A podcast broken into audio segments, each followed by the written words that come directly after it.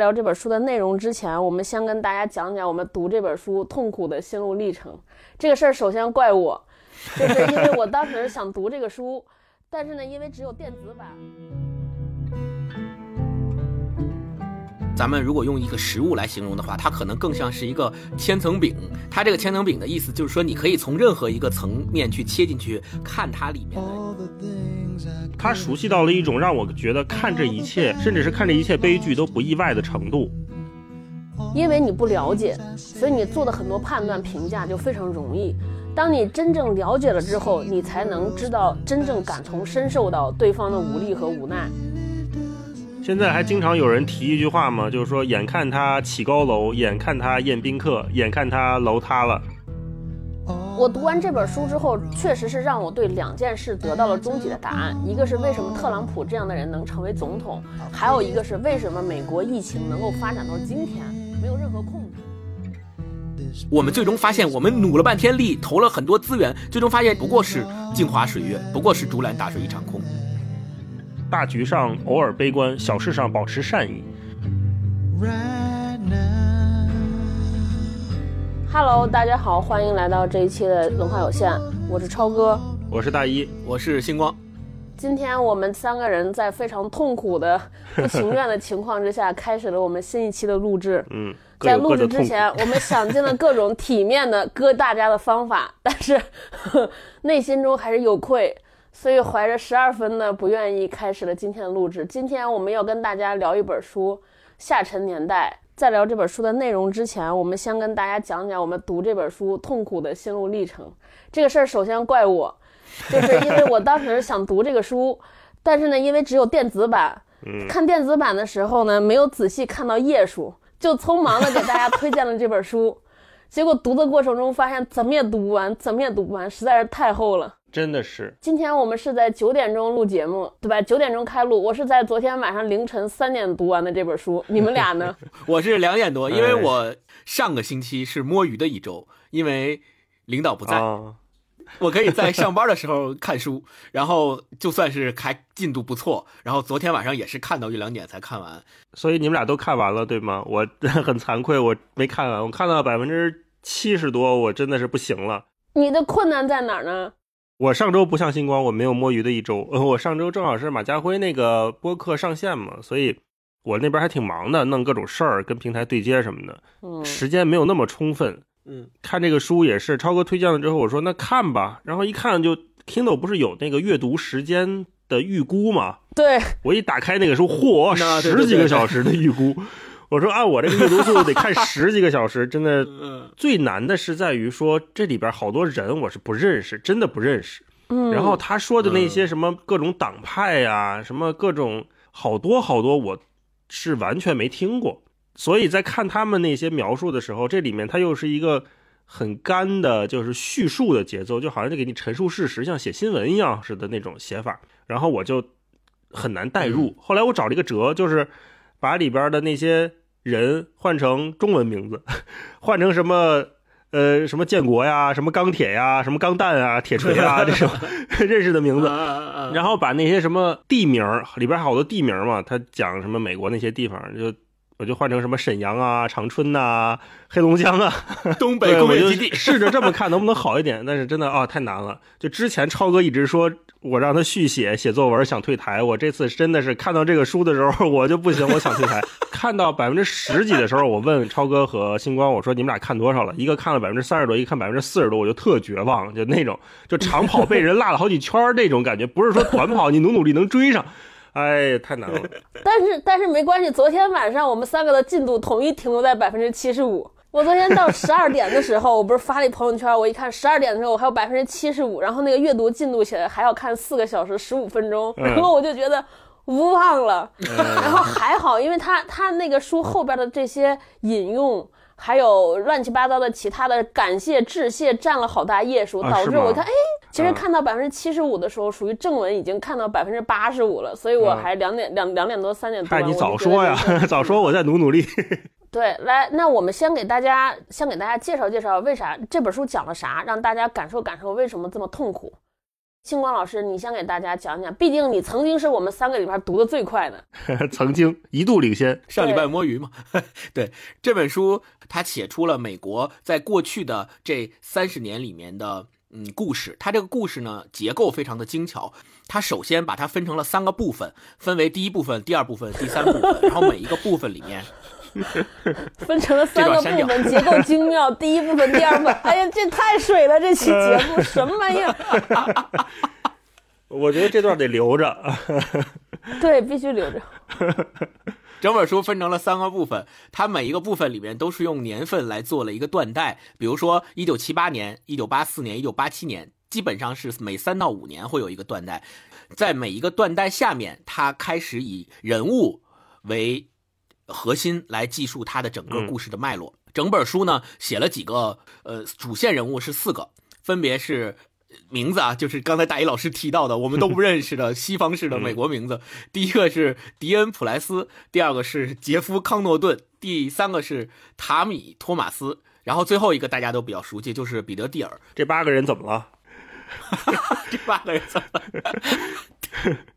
再说一下这本书的作者，这本书的作者叫。乔治·帕克，呃，《纽约客》杂志专职作者，做了十五年。他对美国这三十多年以来的社会变迁和新闻都非常的熟悉。他把以前发表在《纽约客》上的杂志里面的一部分的文章集结起来，呃，组成了这个这本书。结合了他之前十五年在《纽约客》杂志的写作经验，呃，和材料，呃，组织起了一本新的。描写美国这三十多年变迁历史的这样一本书，然后有很多评论家把它誉为延续了《光荣与梦想》。《光荣与梦想》是从一九三二年写到了一九七二年，然后这本书呢是从一九七八年写到了二零一二年，恰好在时间上是接续了《光荣与梦想》的时间。它被誉为。继《光荣与梦想》之后的又一本写美国历史的史诗级作品，这是这本书大致的介绍。刚刚说到了这本书的结构比较精巧，它是靠四个主线人物为核心来讲述的。除了刚刚我提到这四个主线人物之外，写了一个城市，这个城市叫坦帕，美国一个特别有代表性的城市。美国的沈阳，嗯，老工业基地。我们可以把这五个部分当做。他整本书的主线还需要再说一下的是，这五个部分并不是一气儿写下来的。比如他要写迪恩普莱斯，他不是把迪恩普莱斯。这三十年全部写完，而是他把这一个人的故事分成了我刚刚说的，一九呃七八年、一九八几年、一九九几年，一直到二零一二年，每一个不同的年代里面，他分别都写了这几个人在这些年代里不同的故事。这个结构是非常有意思的。呃，四个人和一个城市之外，他还写了十位时代偶像。这个我想大家更感兴趣，大家耳熟能详，一听就知道是干嘛，都不用介绍。另一些人可能。得介绍一下这些人到底是干嘛的。比如说纽特金里奇啊，嗯，这是这个美国曾经的国会众议院议长，非常有名的。然后还有奥普拉温弗瑞，这个大家都知道，美国最有名的黑人脱口秀女演员。还有跟我们的节目 call back 的雷蒙德卡佛，对，美国最著名的短篇小说作家。对，还有还有山姆沃尔顿，沃尔玛的创始人，克林鲍威尔，第一位美国黑人国务卿。啊，还有这罗伯特·鲁宾，美国的银行家，还有说唱歌手 J.Z。对对，这个超哥应该非常感兴趣。然后还有这个安德鲁·布莱巴特，他是一个美国保守派的新闻媒体人。对标咱们现在中国的话，就是一个有名的博主，就是网络博主。最后一个就是伊丽莎白·沃伦，伊丽莎白·沃伦就是一个嗯特别有名的，在美国金融危机中起到了力挽狂澜作用的对抗这些银行，现在也是一个美国著名的政治家。嗯，介绍完这本书的。精巧的结构之后，大家可能在心里面会有一个稍微感性一些的印象。嗯，我补充一下，呃，我们大概可以把这本书看成一部历史加一些八卦。一部历史呢，就是用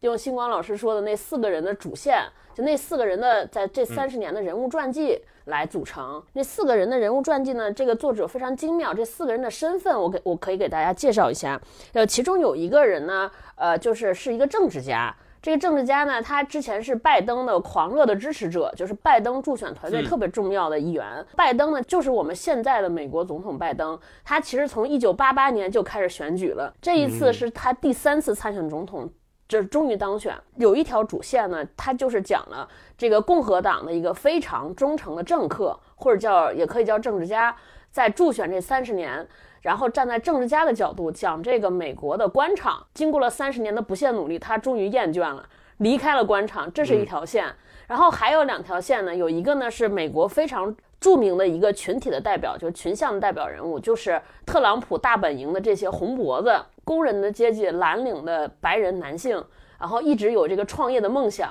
然后想尽各种办法创业，然后受到了成功的这种美国梦式精神的洗脑和鼓舞，不停的创业，不停的失败，不停的创业，不停的失败，最终直至破产。还有一个是黑人女性一个主线，她身在这个就我们刚才大老师讲的这个美国沈阳的贫民区，嗯。美国烟粉街里，对她成长的环境充满了枪支、暴力、毒品。他从这个好环境里长大，然后从一个工人，最后慢慢变成了一个特别好的这个社团的组织者。那期间呢，他不断的学习，他不断的上大学，靠一己之力。呃，然后变成了一个还可以的，跻身到了中产阶级。对对对，这么一个故事。呃，Peter Deal 呢那条线，它其实是代表了硅谷，它其实是一个商界人士的代表，或者成功的这种我们说的所谓叫巨富行业的代表。所以它基本上四个视角，四个阶层，有政治家，然后有上流社会，就那个巨富阶层，然后还有苦苦挣扎的，有白人。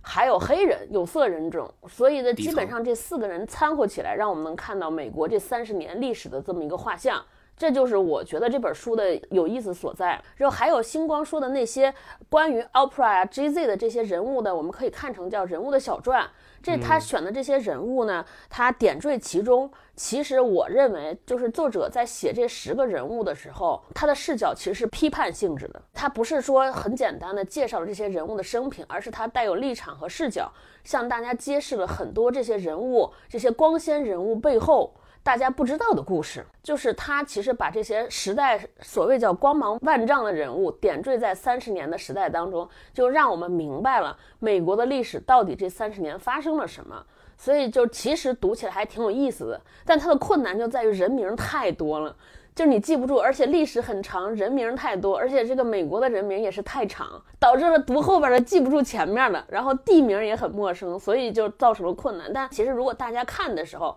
我建议，如果非常有人想看的时候，大家就看目录，哪个年代你比较感兴趣，哪个人物你比较感兴趣，从任何一个视角都可以切进去，看看那年发生了什么。对，是的，是的。就刚刚超哥说的这个也启发了我。就之前我们不是谈到这本书的它的精妙的结构吗？比如咱们如果用一个食物来形容的话，它可能更像是一个千层饼。它这个千层饼的意思就是说，你可以从任何一个层面去切进去看它里面的一个。人物，比如你可以看迪恩普莱斯这个人，你可以从头到尾只看这一个人他的三十年的故事。对，你也可以只看他在八十年代、九十年代这个年代的一个故事，或者你只选择其中九十年代的这一趴他描写的这几个人的故事。各种阅读方式都可以带给你不一样的阅读感受。另外一个我想说的，这本书它很明显是围绕着每一个不同阶层的人的故事。来写的，跟历史书的一个比较不一样的点就在于，我们看很多历史书有点干巴巴，有点枯燥，因为历史书它是按照年年代一点一点往下叙述，然后给你讲的是事儿，在这个年代里面发生了哪些大事儿，发生了哪些小事儿，然后是怎么处理这件事儿的，它的起因、经过、结果是什么。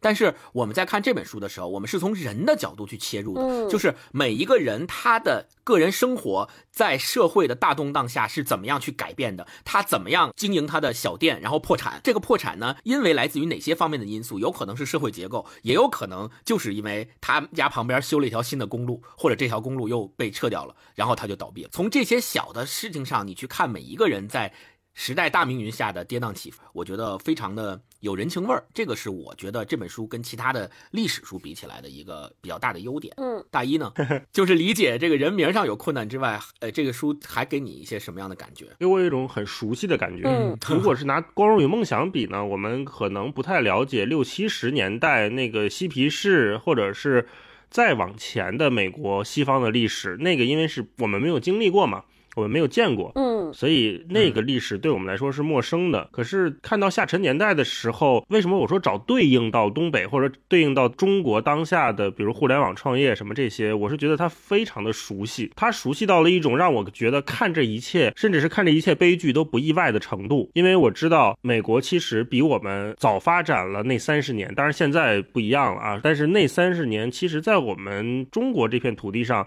现在或者是过去也曾经发生过啊，你比如说底特律这一条铁锈带和东北共和国之子的没落这一套东西，它都是相同相通之处的。所以我看的时候，也再加上刚才星光说的，它是一种新闻式的写作。它并没有太多的细节、心理的描写，它更多是事实的陈述，就是比较干巴巴的陈述。他给我了一种 OK，我都知道啊，你说吧啊，就这样，然后说了一群我不认识的人熟悉的事情，这是我对这本书最大最大的感受。过程当中，除了时代的相同以外，人在大时代里面的无力也是非常让每个人都会戳到的点吧。就比如说一条高速公路建起来了，那这一家和另一家他就会竞争，对吧？那你你打折，我再打折，你白送，我甚至白送，做这种竞争就为了。这一点点流量，我们现在叫流量的争执，可能这家就活下来，那家没活下来。然后高速公路撤了之后，那两家都活不下去了。这个人的个体在里面是非常非常渺小且无力的。另一方面，也看到了像彼得蒂尔或者像扎克伯格这样的人，他们在硅谷是怎么一手建立起来硅谷的，怎么在互联网上叱咤风云的。这也让我想到现在我们很多的。国内的很多互联网圈创业，对吧？也是这样，一波又一波红的时候，可能市值几十亿、几百亿，万人簇拥。那但是它的陨落也非常的快，就像一个流星划过夜空一样，璀璨的时候是真亮，没说没也就没了。整体给我是这种感觉。我在想，如果说呃对比到中国的话，有没有人能写出这么一部东西来？它也是非常有利的。比如说我们拿人物杂志举例，或者拿三联，呃，每一期人物它都有一个两三万字的特稿。那如果我们把这些特稿，组织起来重新编排，它是不是也能成为一个像《下沉年代》或者像《光荣与梦想》一样的巨著？那如果是那样的话，我觉得这个对我个人或者对大部分的中国读者来说是更容易共情的，因为这些人我都知道嘛，啊，这些人我都受过他的影响。对对对对。所以我在想，如果中国有人做这么一件事儿的话，应该也挺有意思的。嗯，超哥呢？超哥的感觉？哎，我读这本书有几个挺深的体会啊。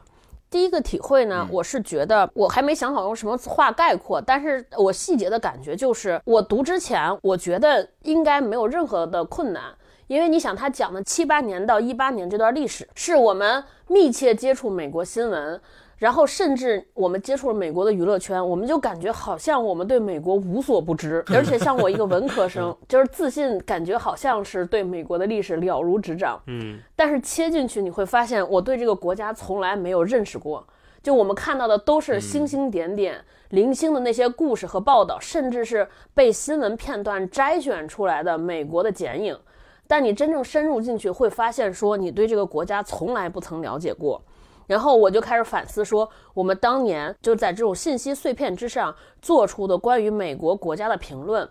对于美国国家人民的这些评价是多么的肤浅和不公正。嗯，这是第一个感觉。所以现在回过头来，我再看通过这个读这本书的感受，比如说美国的网友或者世界的网友对于中国的评价，以及中国人民对于美国的评价，你就大概能明白，可能和我之前读这本书之前的心态是一样的。因为你不了解，所以你做的很多判断评价就非常容易。当你真正了解了之后，你才能知道真正感同身受到对方的无力和无奈。这是第一个感觉。对我第二个感觉呢，是觉得因为这本书终于有了一个机会，让我们看到了一个国家对于个人命运之间到底有什么关系。就因为我们自己是身处于时代当中。就每一个个体其实很难切实的感受到，哦，国家有一个什么政策，到底和我本人有什么关系，以至于说我们经常对，比如说时事也好，政治也好，我觉得好像没关系，不用不，反正你无论做什么事情都不会影响到我个人。就我之前是有这种心心态，所以有时候看到大家在讨论什么政治局面、什么国际形势、什么全球形势，我觉得哎太无聊了，讨论这些干什么？跟我有什么关系呢？真正有一本书，其实当时看《光荣与梦想》也这种感觉。真正有一本书，它站在第三视角，就是在一个上帝的视角，告诉你一个国家甚至一个全球的政策。在这个政策制定之后，或者把国家比喻成一个大系统，到底对于生活在其中的每一个人的影响是多么巨大？读完这本书，我就特别庆幸，说我可能生在了一个这样的国家，这样一个时代是幸运的。因为之前你没有这个感受，就会觉得说，哎，我自己勤奋啊，对吧？我是有这种感觉。读完这本书的时候，尤其看到了，呃，这白人蓝领男性，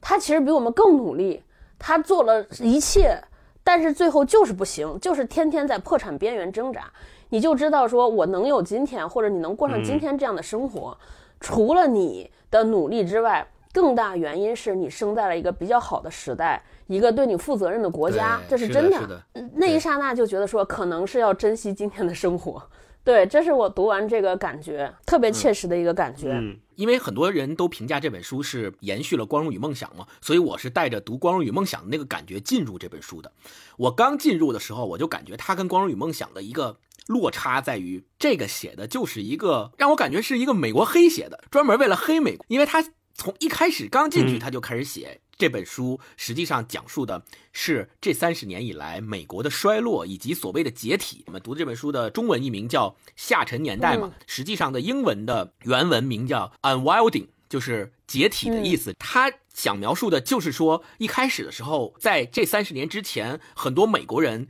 都认为绑在一起的，就是不管我是生活在美国西海岸，还是生活在美国东海岸，还是生活在世界的每某一个角落，只要我是美国人，我就跟所有的美国人都绑在一起，我们的命运是休戚相关的。我挣的每一分钱都可以用于别人，那别人挣的每一分钱也可以用于我自身上的福利的增长。这是由于。再往前到《光荣与梦想》的那个时代，罗斯福新政等等，他构建起来了一个，就是在这本书的作者里面叫罗斯福共和国这么一个体系和系统，使所有的美国人团结在一起，像一根绳一样被绑在一起，大家一起往前走。这本书的书名就表示了说。这种被绑在一起的状态，慢慢是在解体的。大家会发现，说好像我们现在不在一起了。每一个人就是每一个人，每一个个体就是每一个个体。虽然好像自由是在增长，但也同时也意味着说，我不能再依靠其他任何人，我也不能再依靠这个系统，只能靠自己。就相当于每一个人在这个解体的过程当中都被原子化了。前几年一直在说，在特朗普当政的时代，每一个美国人都是在原子化，然后每一个美国人都是在互相撕裂，就是这种状态。这是我读这本书。刚读的时候的一个感觉，就觉得说，哎，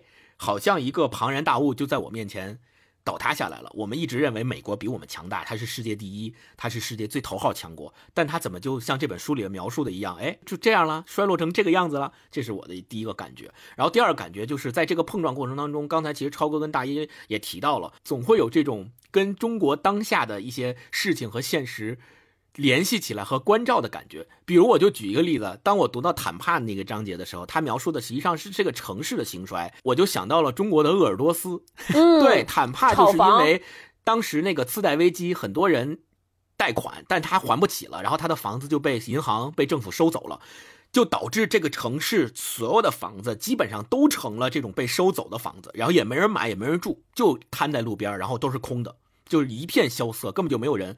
鄂尔多斯也是这样啊，鬼城啊，就是中国很多城市也面临这样的情景。这个是联想，还有一个联想就是我在看的时候，萦绕在我耳边的一个 BGM 就是万能青年旅社的《杀死那个石家庄人》，嗯，因为那里面有一句话叫。如此生活三十年，直到大厦崩塌。对，我就想起来说，这书就是写这个吗？三美国人如此生活三十年，然后发现自己在的大厦崩塌了。现在还经常有人提一句话嘛，就是说，眼看他起高楼，眼看他宴宾客，眼看他楼塌了。我刚才就是星光说那个解体，我当时有一个跟星光类似的感觉。我是这么理解它的解体的，就是美国之前在在这个快速增长的那个时代，你感觉所有人都是在一起进步。就相当于我们玩那个游戏，就是左腿拴右腿，然后大家一起跑。那现在所谓这个解体，我了解，你会发现，比如说像 Peter Thiel 或者像华尔街的那些人，他跑得更快，他可能是成为世界上更富有的人。但是大多数的人已经都被甩下了，绳子被解开，有一部分人在堕落或者陨落，还有一部分留在原地，完全不知道该何去何从。也其实用白话翻译就是讲美国这三十年整个社会的贫富分化在急剧拉大，就是有一个呃，就是在讲沃尔玛那张的故事。它最后一个结尾，沃尔玛的这个创始人去世了，然后他的几代孩子所代表的这个阶层人数只占美国的百分之一，但是占有了美国百分之四十的财富。我觉得这个大概就是这本书讲的故事，然后剩下的百分之九十的人可能就是在贫贫苦苦的挣扎，然后也没有办法。我不知道你们俩有没有这种感觉，就是我经常内心想说，怎么政府不管呢？都苦成这样，政府哪儿去了？正因为我们习惯了在我们这种国家里边形成一个本能性的思考，比如说在次贷危机就是发生的那一个当下，或者。当这些比如说大工厂要开始要裁员，甚至包括像沃尔玛做了好多其实看起来只对集团有益，但其实对美国的经济长期发展来说有特别破坏的事情。我当时就一直在看，我说哇，这政府怎么不管呢？这发现不了吗？就是你，因为我们习惯了说每次遇到危机，每次遇到危险，总有政府站出来。总有政府会遏制这个事情。包括我们现在也是，比如说拼多多出事儿了，我们站起来说，我，这政府得管呀，九九六不能让这样呀。但是好像美国人民从来没有一刻有过这样的想法。这刚才超哥说那个山姆沃尔顿，那个就是他去世之后，他把他的遗产按照他的遗嘱分给了他们家族的五个人。这五个人现在的身价都是一百八十亿以上美金。对，美金在全球富豪榜的排名，就这五个人分列第十到第十四位。你想一下这个情况，就是一打开那富豪榜，发现这五个人全是沃沃尔顿家的，这是什么感觉？大家正处在中国高速发展的这三十年里面，都在不断的努力实现我们想要的中国梦。在实现的这个过程当中，我们可能。没没有办法切身体会到，就这本书里面所描述的中产阶级的衰落和大厦崩塌的这种体感。那我可以举一个简单的例子，就你现在想象一下，假如现在有一天突然，你所在的公司把你裁掉了，又因为你刚参加工作不久，你没有存下太多的积蓄，你也没有房产，你也没有各种资产，你也没有股票，你也没有基金。再一个就是你也没有这个国家给你的，比如说退休金的账户，因为你还没有退休，你没有办法领这个金钱，你就只能出去想各种办法去维持自己的生活，靠一些做小生意，比如我在街边卖个煎饼，或者是开一个麻辣烫摊儿这种方式来做。但是，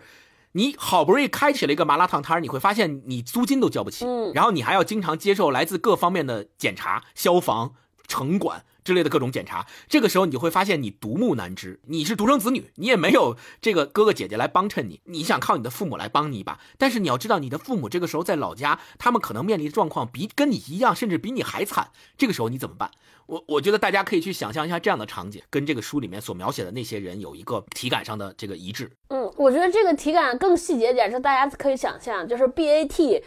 那个加上头条。美团突然间全部倒闭了，你想光头条出来字节就有十万人去找工作，你想想去哪儿找？然后因为这些人之前挣的工资很高，所以他可能斥巨资买了房，每个月还要还一到两万块钱的房贷。然后有一天所有这些大厂都崩塌了，其他人也顾不着你，你也没工作，然后那边催着让你还房贷，你也还不着，最后房子被关掉，然后你每天带着妻儿老小在各个城市流落，所有的机会。递简历，然后找工作，所有人都说不行，我们已经没工作给你了。就在那个情况之下，该怎么活下去？所以我在想，我们再聊几个细节的故事，因为这里边讲了好几个人，包括还有我们刚才说的，就十几个这种闪耀式人物的这种点滴的时代偶像。就我不知道你们俩在读的这本书的过程中，有哪个人的故事，或者哪一个小片段，让你有了重新的认知，就是突然间你对这件事的理解加深了。对，那就先说说雷蒙德·卡佛吧，因为我们正好看了他的书嘛。就是看这个篇章的时候，我就更了解了一点卡佛的世界，就他到底是过着怎么样的生活。但是在那一集里面，大家没听的话也去听一下啊。我们聊他作品，在卡佛这一集里面，他说雷想写一部小说。可是，当一个男人试图在洗衣店里洗六桶衣服，而他的妻子正在某处端盘子，他们的孩子正在另外某个地方等他来接，时间已经太晚，可他前面的那个女人还在不停地往烘干机里塞硬币。这个男人永远没法写小说。要想写小说，他需要生活在一个有意义的世界，一个固定在某处的世界，以便他能够准确地描述它。那不是雷的世界。然后后面还有一段，那雷的世界是什么样呢？在雷的世界里，规则每天都在发生变化。他看不到下个月第一天之后会发生的事情。那天他必须赚够足够的租金和校服费用。他生命中最重要的事实是他有两个孩子。他永远无法摆脱随之而来的凶猛责任。兢兢业业，与人为善，正直行事，这些还不够，事情还不会好转。他和玛丽安永远得不到回报。这是他在洗衣店中明白的另一件事。一路走来，直到某个地方，他的梦想开始破灭。他这里面有个词啊，就这个书里面有个词叫“前中产阶级”，就他们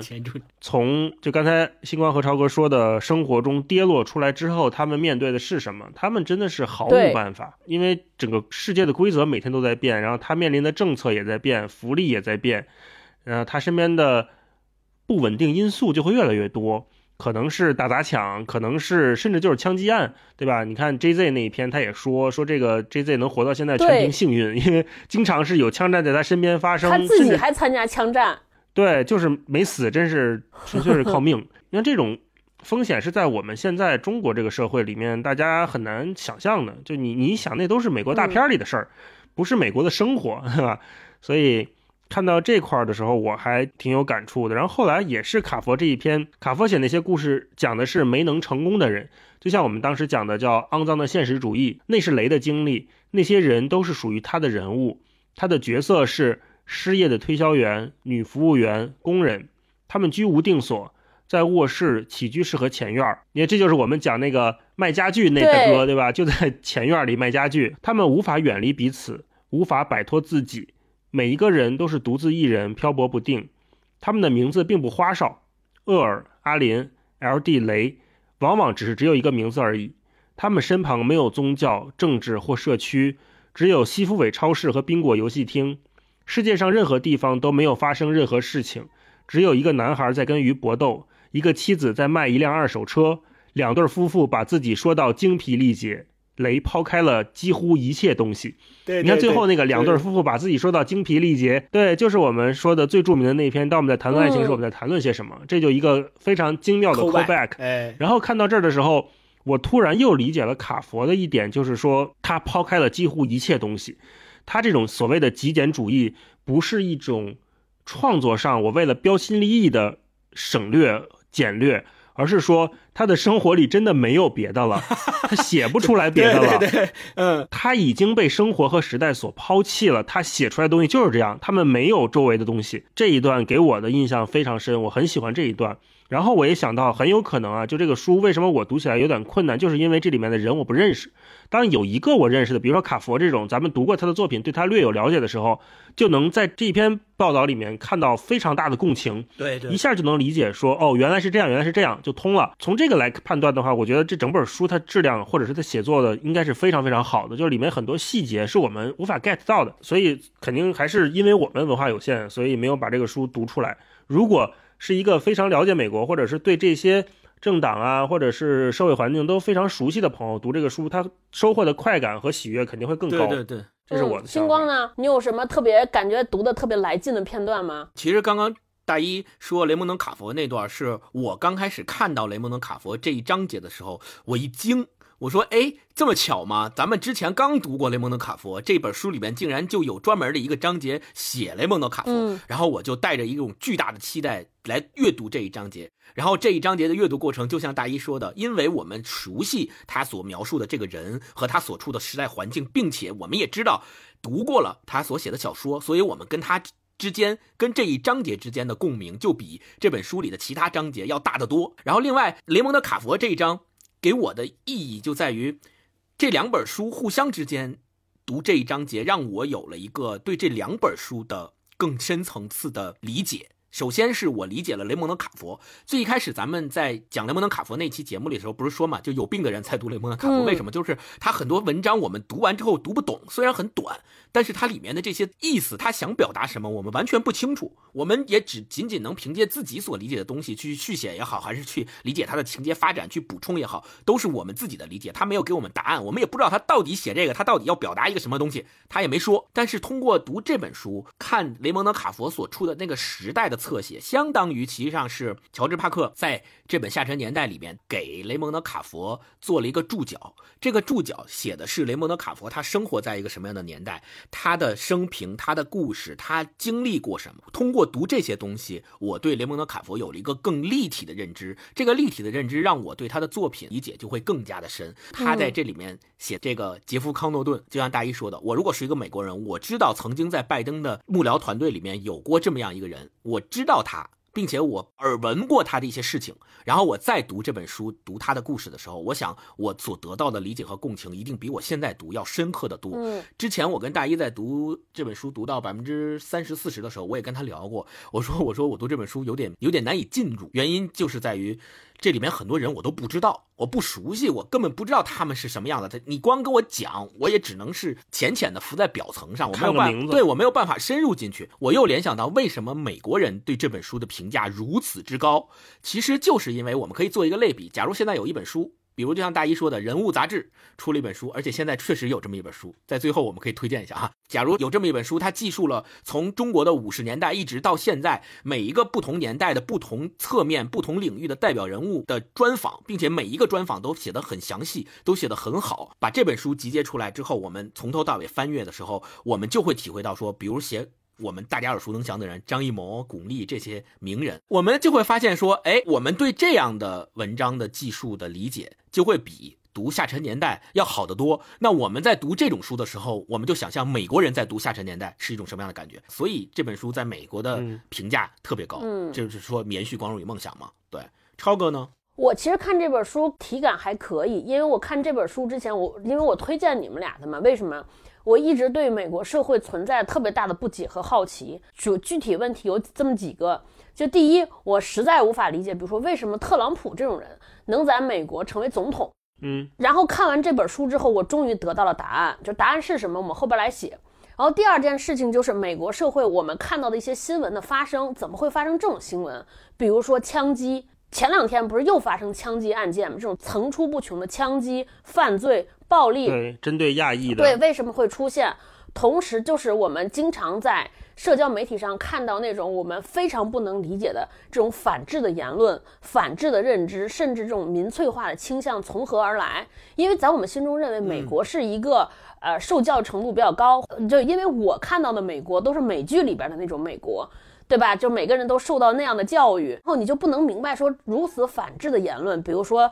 他们人民认为打疫苗就是会让你整个人变异，而且这是奥普拉温弗瑞相信的。对呀，就看这本书之前，我根本无法理解，对吧？我感觉好像是说你现在在中国，就是跟美国先进程度差了好多的国家，你去问我们的普通人，我们的家长都知道为什么要给孩子打疫苗，但是美国人完全不知道，还有美国社会的这种分裂。然后看完这本书之后，我突然间得到答案。就我看的过程中，一直是带这个带带着这些问题去看这本书。哦，看完之后就得到了答案。有一个段落，就我说的这个美国社会和枪械有关的事情，就你会发现说，为什么经常会出现这种暴力杀人的这种事件？韦德纳的脑袋总是处在即将爆炸的状态，他的脑海中充满种种景象，反映着飞快衰落、业已凋敝的盗贼统治。两个政党都在背后教唆怂恿。美国民众靠刷食品券购买的加工毒药为食，其实是所谓叫加工毒药，就是说这些快快餐或者罐头食品，对吧？然后低技能工人在结构上无法再参与劳动，而且蠢的不明白他们的旧工作已经不可能回来。银行如同水蛭，将最后一滴财富从这个国家吸走。公司不受任何国家利益概念的束缚，财产体系分崩离析，整个世界淹没在债务中。他是美国步枪协会成员，拥有隐蔽持枪许可证。他在床边放了一把史密斯威森 AR 十五半自动步枪，还有三十四发弹夹。但这并没有让他感到更安全，甚至还把他吓得屁滚尿流。因为他在枪展中看到了枪支收藏者的狂热，嗯，也知道佛罗里达邻人中有多少人持有武器，像他一样遵循宪法的爱国者。穿着迷彩服的退伍军人和猎人，还有纹身的城里孩子，他们看上去像是初级民兵组织。奥巴马上台后，事情越发疯狂，武器脱销，枪支经销商开始贩卖 T 恤，上面写着：“警告，我是退伍军人，国家安全部已认定我可能会极端化，并对国家安全构成威胁。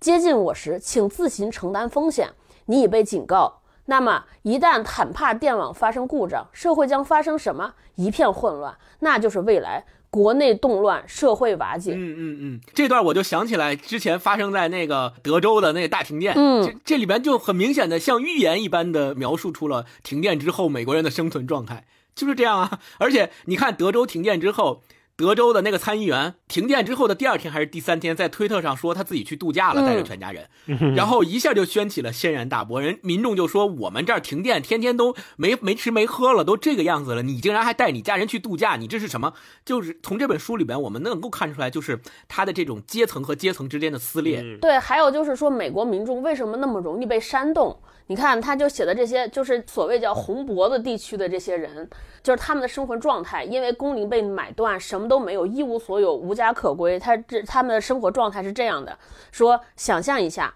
每天起床却没有目的，你没在工作，你的自我价值被冲进了马桶，你不与人交往，你闭门不出，你不想接电话，他让你与一切隔离。我甚至不能出门吃点东西，因为我不想花十五美元。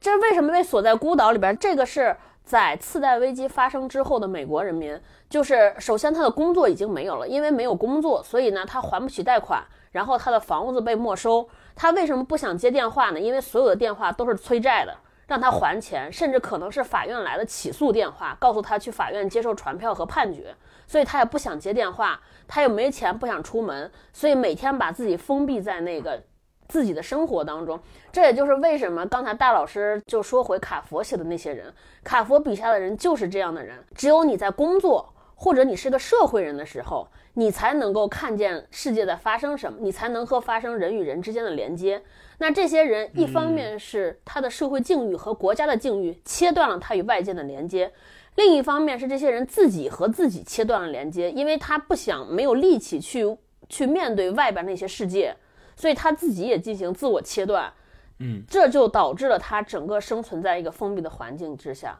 嗯，刚才超哥说那个个体的感觉，我就想起来，其中有一段我也挺喜欢的，就是他刚开始他说了一段关于解体的比较宏观的描述，可能能更好的理解这个时代吧。他说解体并不新鲜，每隔一两代人就会发生一次。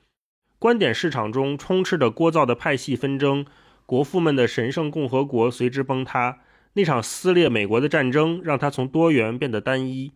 摧毁了美国商业大萧条，也让官僚和大众的民主铺平了道路。每一次衰退都会迎来革新，每一次内爆都会释放出能量，每一次解体都会带来新的凝聚。然后后面就像刚才星光说的，好像像一段美国黑写的，就是关于自由的描述，就让我想起来林达那本书嘛，自由都是有代价的。他说什么呢？他说：“解体带来自由，相比过去，它带来更多自由，以赋予更多人离开的自由、归来的自由、改变人生和接受现实的自由、被雇佣、被解雇和涨高薪的自由、离婚和结婚的自由、破产和卷土重来的创业的自由、见风使舵、坚持到底和逃离废墟的自由、大获成功并开始吹牛的自由，以及悲惨失败然后再尝试的自由。伴随着自由，解体也带来了自由的幻象。”因为所有这些追寻都脆弱的如同思想气球，在不同情境下就会突然炸裂。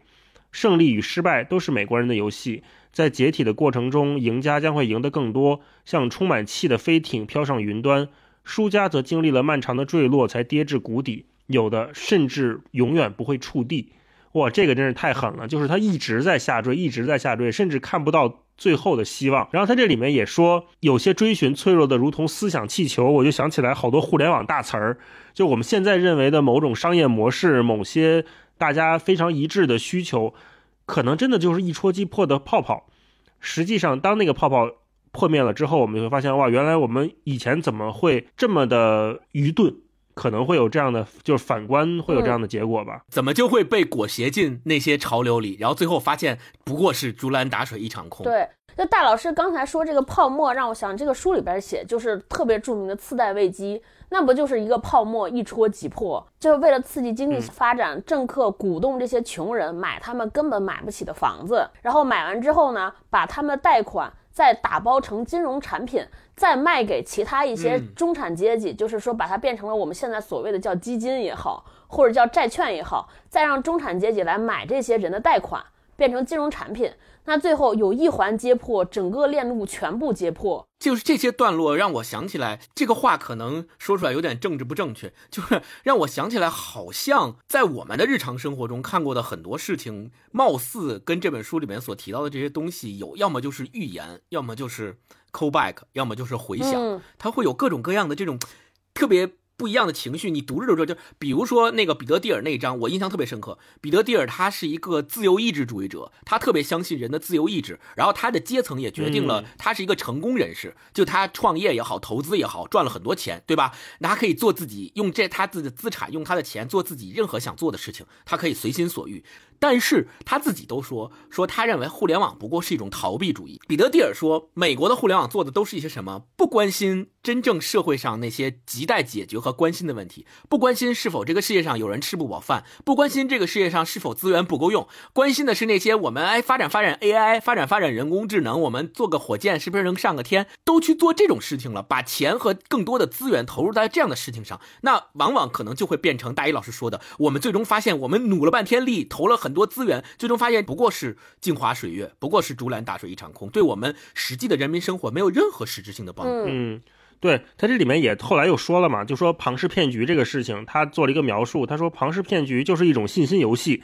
只有当足够多的人愿意抛开常识时才能成功，卷入其中的每个人都是受骗者，也都是骗子，结果就是普遍的轻信和普遍的恐惧。然后他举举了个例子，他说马车角应该是一个地方啊，马车角本来。是美国梦的一个缩影，现在却像是世界末日。或者是拿炒房来说吧，我们都知道这个房价它就是虚高，所有人都知道它是虚高。你说这是不是已经抛开了常识，对吧？然后卷入其中的每一个人又有普遍的轻信，说这个房价会一直涨，和普遍的恐惧，就是所有人都害怕房价跌下去，害怕我的投资会失败，这就导致了很多中国的很多城市，它现在也都是一个空城。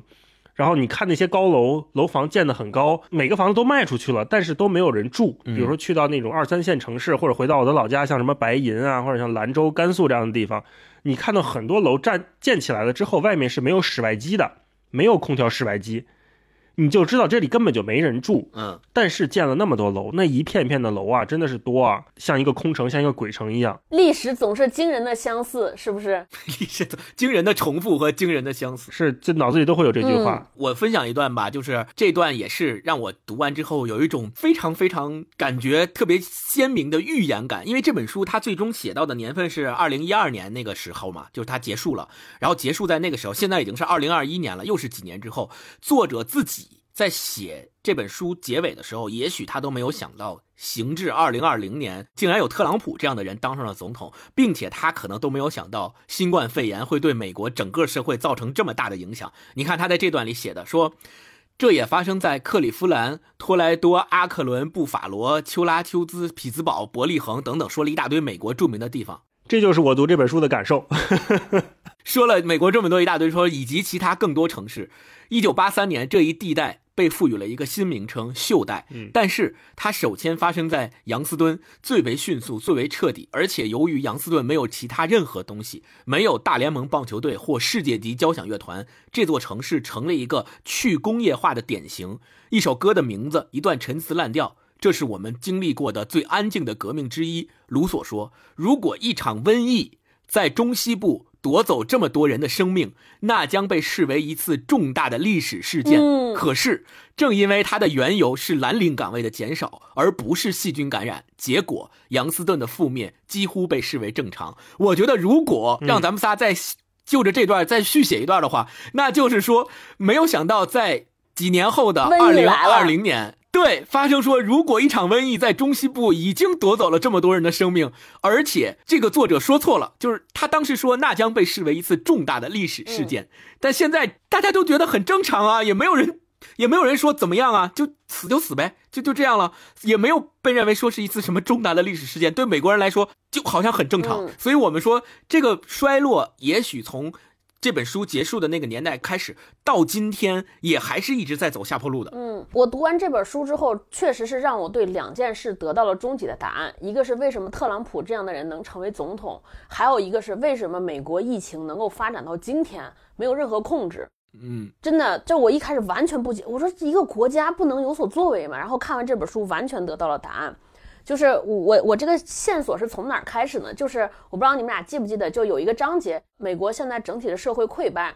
所以奥巴马政府上台之后，有一个议员企图在这个袖带推行一个法案，就是要新建轻轨。首先读轻轨的时候，我就感觉这个国家自豪感油然而生，你就明白了我们国家高铁战略它的深远意义。他修轻轨的时候，他是这么想的。他说他在轻轨上看到了令令坦帕崩塌的郊区问题的解决方案。修建轻轨和车站会创造就业机会，但更重要的是，轻轨会改变人们的生活方式。人们会下火车，然后步行，而步行会改变城市景观。城市不再是购物广场、停车站、加油站和路边指示牌，而会变成联排住房、咖啡馆、书店那种鼓励行人流连的地方。他们的出现会刺激其他店铺聚集，不久之后便有了密度。陌生人会在非创伤性的偶然相遇中交流思想。坦帕将吸引受过教育的年轻人，科技初创企业和公司总部，就像他那些拥有通勤铁路的同伴已经做到的一样，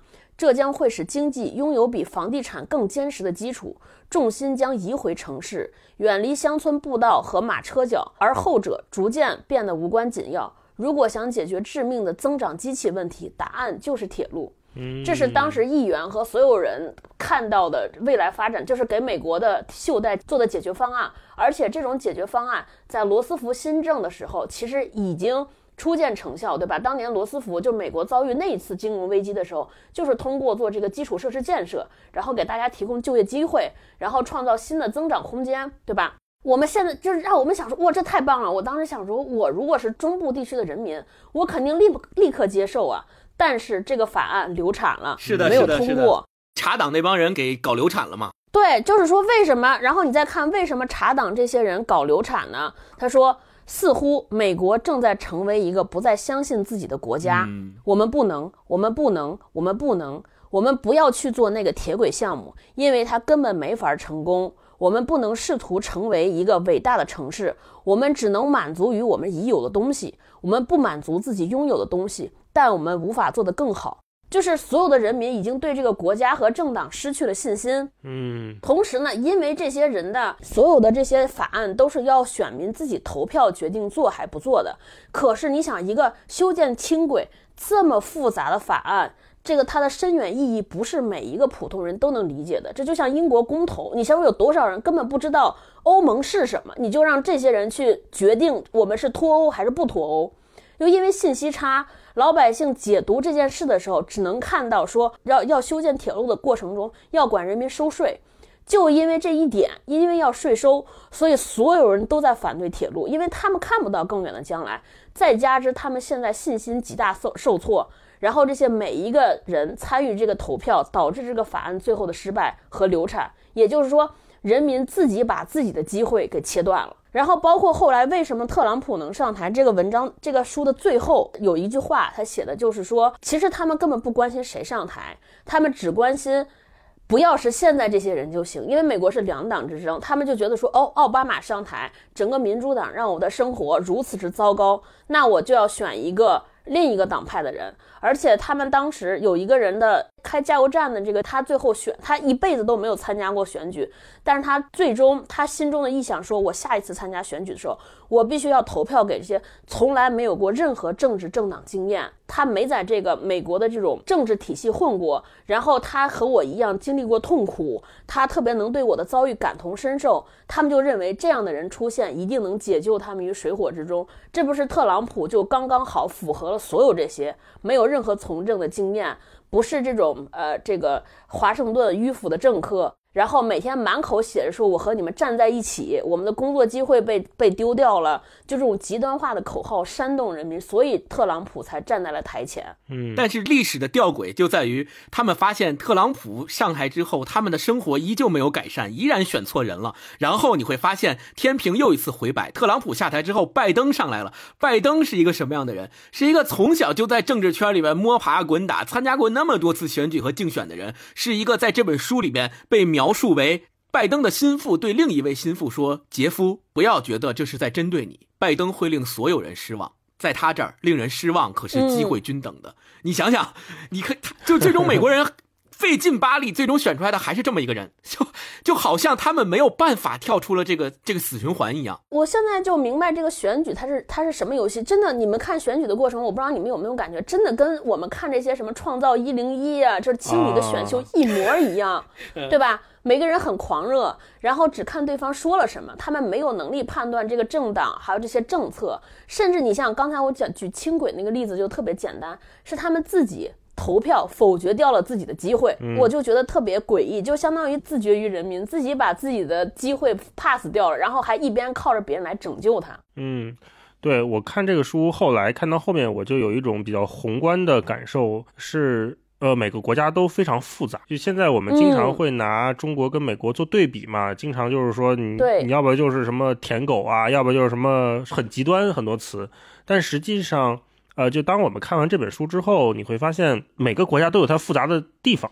都有它好的地方和有它不好的地方，或者说都有各自的难处吧。嗯嗯。我看完这个，我就更体会了美国人民或者是我们政府就是。各有各的难处，你比如说，呃，像轻轨这件事情，或者说应对新冠肺炎这样这样的事情，那坦白讲，中国是做的最好的，得力于说我们有一个职权非常强大的政府，同时在这个强大的政府下面，我们当然也看到了很多就原来我们认为它有问题的地方，就是说政府是不是能力太强了？可是你看到美国这一端的时候，你会发现，当政府只是一个类似于物业的角色的时候。人民会遭受什么样的生活，对吧？那人民做出来的决定，给实际上的生活带来的改变是越来越糟糕的。呃，我想起福山有一本书，就是他讨论民主是不是政治制度的终结。在那个时代写出来的时候，大家还都是向往民主的，甚至是认为西方民主是一套比较，呃，普世的价值观，或者是比较好的制度，呃，政治体制。但是，尤其是经历了疫情之后，大家会发现，当有一个强大职能的政府在的时候，应对这种突发情况。我们中国的能力是更好的，或者说对老百姓的基本保障是更好的。当然，你也不能一概而论，就说中国的政治制度就一定优越于其他国家或者怎么样。那你看，比如说我们看到我们平时的文娱生活，我们平时的呃西方经常会说的言论方面的事情，我们确实是受到的管制会更多一些。那在各种各样的情况下面，就你越了解之后，越难去判断一个孰好孰坏，非常。一元的去对立它，所以我觉得不断阅读、不断了解这个世界的复杂，也是让我们越来越慎重去做这种一元判断，去这种简单的是好是坏的过程。我觉得这本书另外一个给我的一个启发的点，在于我能够通过这本书获得一种，你说是预言也好，你说是还未发生的历史也好，它给我们了一种文本上的关照，也许。在中国崛起的在三十年的过程当中，我们是在不断走上坡路的。但是我们提前看到了一个发达国家是怎样走下坡路的。这种时候，我们会发觉说，在发达国家走下坡路的过程当中，他们经历了什么？他们做对了什么？做错了什么？他们有哪些事情成为了在他们走下坡路的这个过程当中的关键节点的事情？这个时候，我们在走上坡路的时候，第一，我们可以借鉴；第二，我们也要想到。不管是对于一个个人，还是一个组织，还是一个国家而言，不可能永远走上坡路，对吧？那当我们将来也许在几百年或几十年以后，我们也面临相同的境况的时候，我们是不是能够做得比他们更好？我们能够从他们现在走下坡路的这个过程当中吸取到什么样的教训？我们是否能够另辟蹊径，走出一条跟他们不一样的道路？我觉得这个才是对我们这一代人，尤其是。咱们这个年龄的人更大的启发，就是我们应该要做一个什么样的事情？就像彼得蒂尔他在这本书里面写彼得蒂尔在互联网上的投资一样。你看现在，我就觉得现在中国的互联网面临的像现状，跟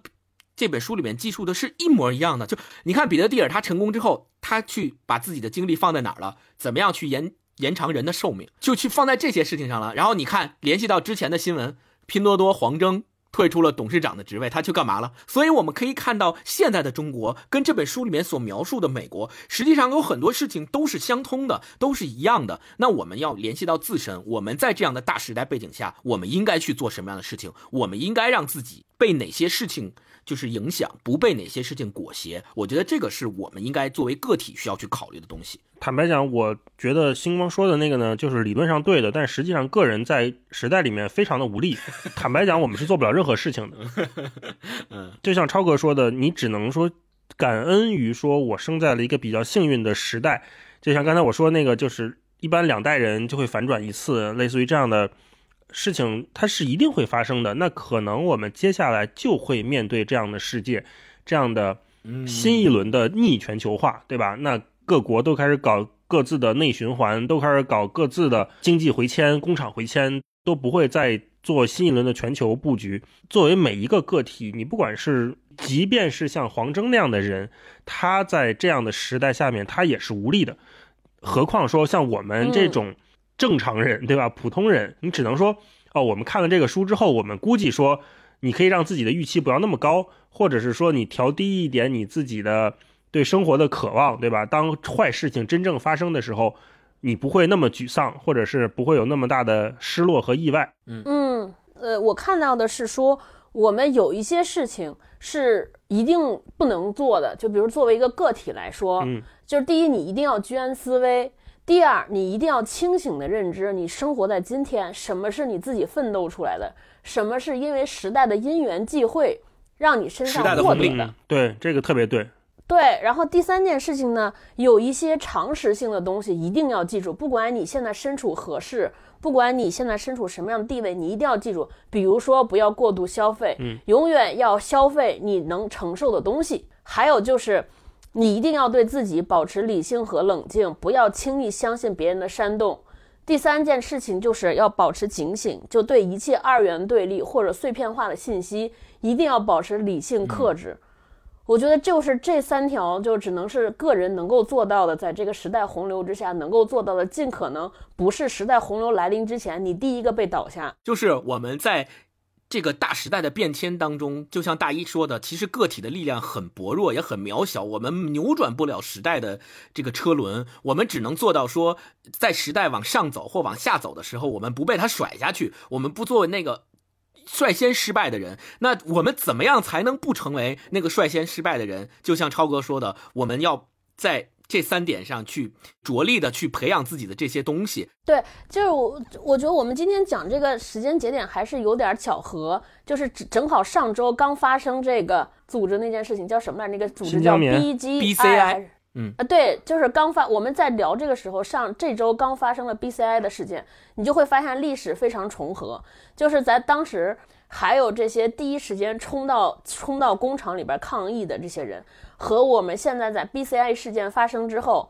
在网上然后说这些极端言论，甚至去做出极端行为的人非常相像。对，一定要请大家清醒，在这种事情发生的时候，一定要再坐下来理性的想想这个事情到底怎么样。就像刚才大一说的，所有事情没有那么简单，嗯，真的没有那么简单。就是这个事情发生了之后，好多朋友跟我们说，因为我们是做品牌的，说你们是不是要站起来发声？我说，在这个事情看清楚之前，我们先都冷一冷，嗯，因为你不知道背后是什么，你也不知道这个事情三年之后会发生什么样的反转。我想起书里面的有一段啊，他是说一个名字的来历的，我觉得是作为个体我们可能能做的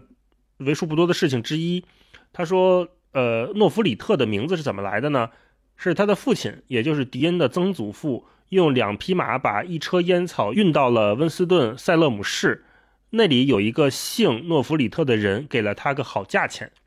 啊，他就是这么有了一个新的姓名、新的姓氏。我就想说，结合我们刚才讨论的这些，可能就是大局上偶尔悲观，小事上保持善意。你看，一个人给了你一个好价钱，你就愿意把他的名字继承到你的生命当中，继承到你的后辈当中，嗯，是确实让这个世界变了好一点，多了一点感恩的心吧。就是我们刚才说的。对大局悲观这件事情，它并不是一个你就整个人就丧下去了，而是说，就像超哥说的，你是一种居安思危，或者是说你真的认清自己的状态啊，你知道什么是嗯时代给你的，什么是你自己得来的。那在小事上面，我们每一天每一个人跟别人的交流和生活过程当中，你其实能释放很多的善意。那这种善意能让这个世界变得稍微好那么一点点，但是它绝对不足以撼动时代的车轮，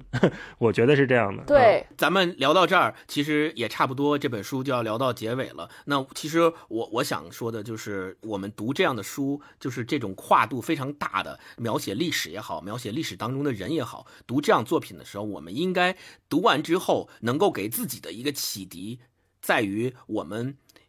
应该把自己的人生或者把自己的想法和认知去读得更加厚重，或者是读得更加的饱满，而不是越读越越薄弱。我们应该看到了这些人他在这么多年的过程当中所经历的故事和变迁以后，我们把自己抽离出来，变成一个第三方的角色去看这些人，然后我们得到的这些启迪和这些启发，能够指导我们在生活中的一些具体的事情。超哥，对我读完这本书的特别深的感受就是，永远不要觉得你是和国家没关系，你和这个世界没关系，永远永远就经常你做一些事儿，就是当你发现有一些事情有不对的苗头的时候，你一定不要就是高高挂起，说啊这不会不会波及到我，永远不会有这样的侥幸，真的人生不可能充满侥幸，这就是我读完之后特别深切的体会。那行呗，那么最后进入这个例行推荐环节呗。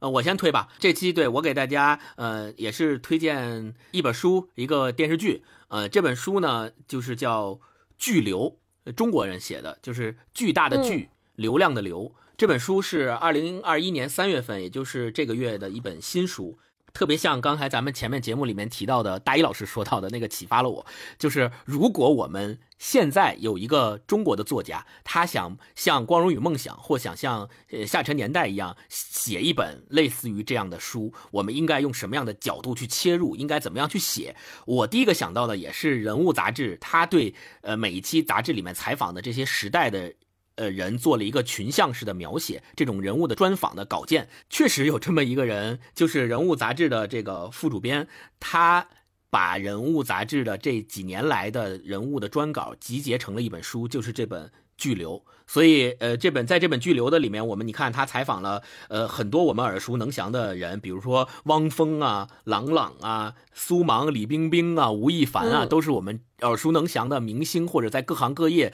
做出了一些成就和贡献的人。那通过对他们的采访和对他们的侧写，我们能够窥见这个时代在这些人身上所留下的印记，然后同时也能够让我们重新思索我们所处的这个时代。这个不仅局限于。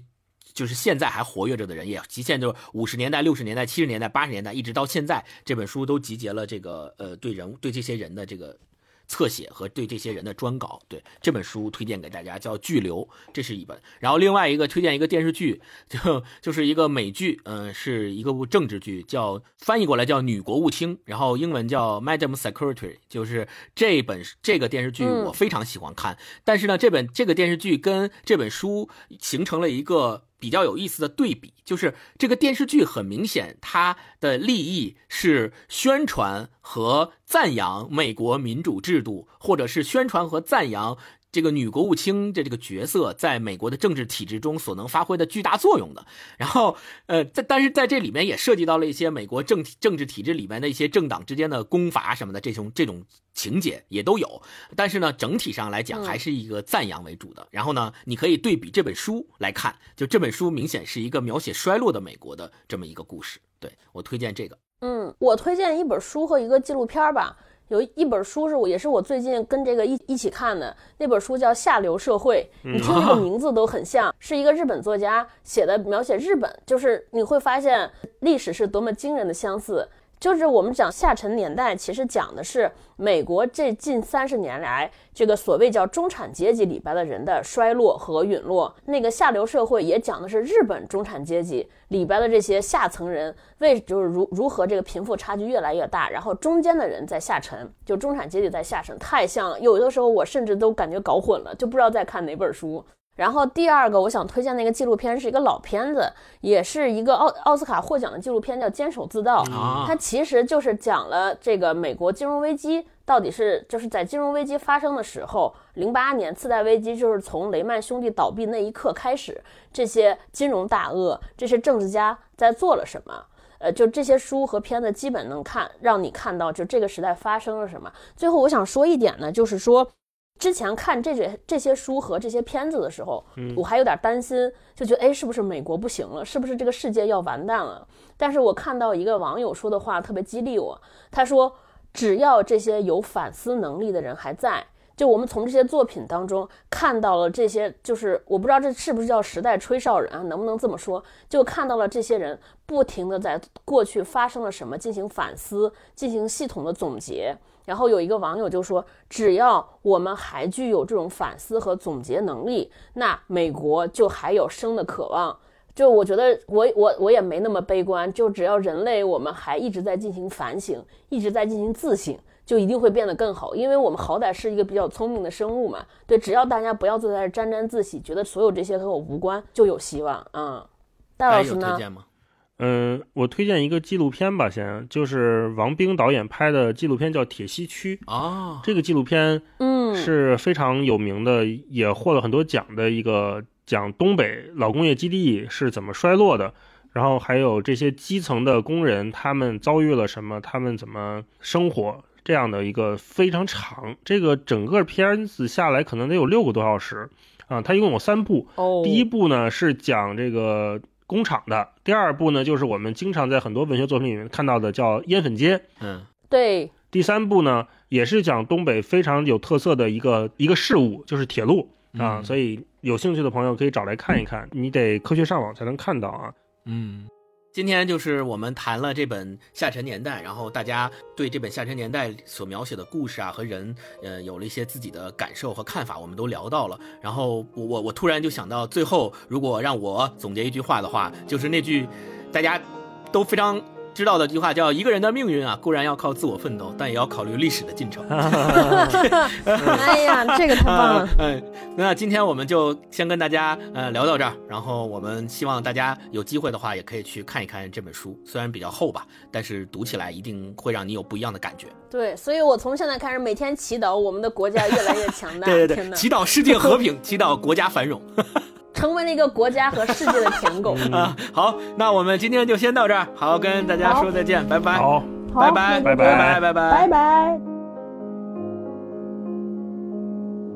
I've heard there was a secret chord that David played and it pleased the Lord. But you don't really care for music,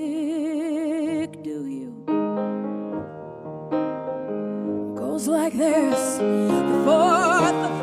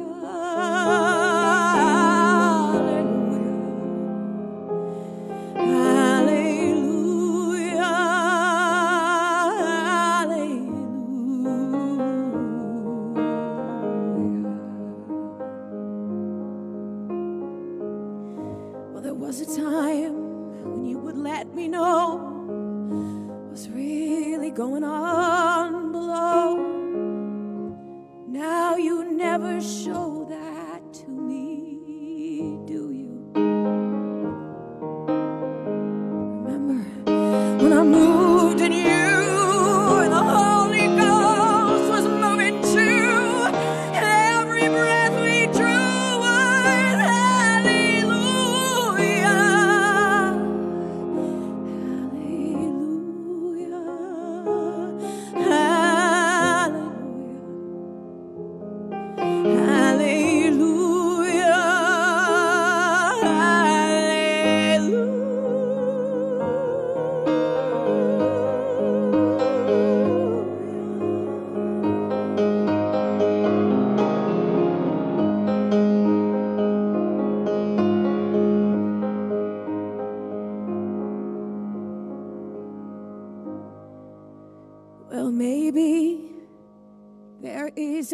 Above.